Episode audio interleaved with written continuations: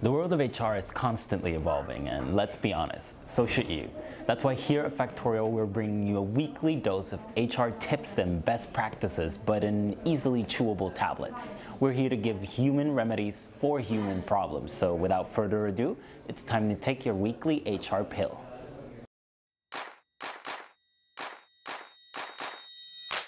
Hi everyone, welcome back. This week we're going to dive into an ever-changing topic in HR, time and attendance systems, also known as TNAs in English. So 9 to 5 has served its useful purpose. The design of working time and workforce structures are undergoing permanent changes all the time. On the employer side, there's this increasing demand for needs-based working time models, and on the employee side, for working times that fit the circumstances of their lives long-term working times accounts, flexible working patterns based on the face of life, sabbaticals, temporary work, and mini jobs are all on the rise. These changes present companies with new challenges. The complexity revolving around time management and the associated demand for professional solutions managing valuable working time are trending upwards each and every day. Let's check out these symptoms of this phenomenon.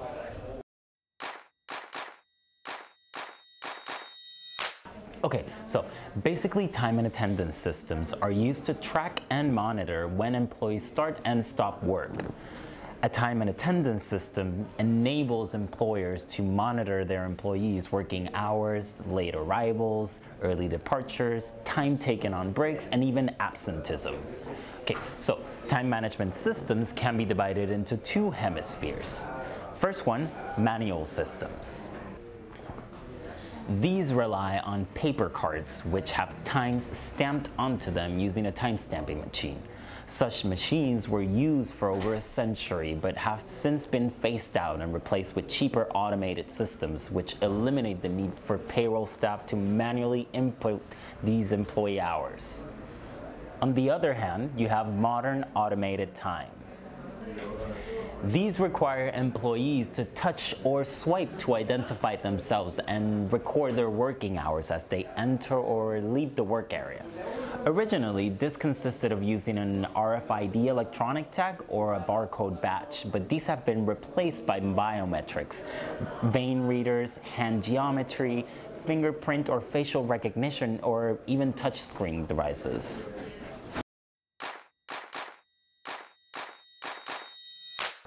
But as I mentioned before, time and attendance information is constantly changing. So a lot of the TNAs, you can get different types of reporting and management access. For example, time cards. These track clocking and clock out patterns of your employees, exceptions, edits by supervisors, and other things. Another is scheduling, that you can review an employee work schedule, shift coverage, actual schedule, hour comparisons, and other things. Workforce management for a collection of specific exceptions, benefits, and wages. Also cost tracking with dollars, hours, historical pay, and even gross dollars. And finally, budget forecast, which is basically for budget planning. A suggestion to work with all of this? Cloud-based TNAs. With a cloud-based time and attendance system, employees can clock in and out, request time off, and make schedule adjustments in real time. All time entries are accurately recorded, which means your time collection can be done in a timely manner. Knowing when and where to place people is the art of business. With easy to read time and attendance reports, managers can actually analyze labor analytics and finally make better decisions.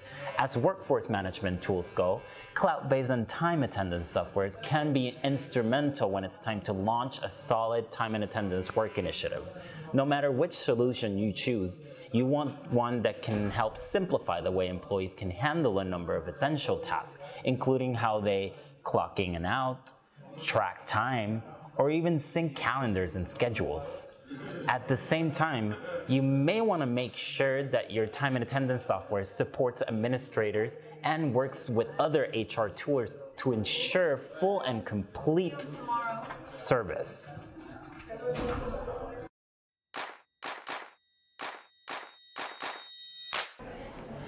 All in all, The difficulty of managing employee time and attendance is lessened with a good reporting system. Basically, having an employee attendance reporting method is to have an accurate graphical depiction of everything related to work hours and time off.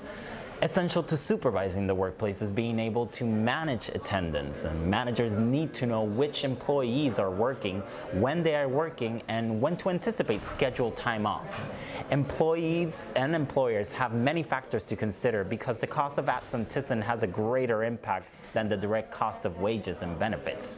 Stay tuned because we'll keep talking about these solutions regarding this topic. If you want to know more about today's episode, Find the link on the full blog entry on our description and get your full healthy dose.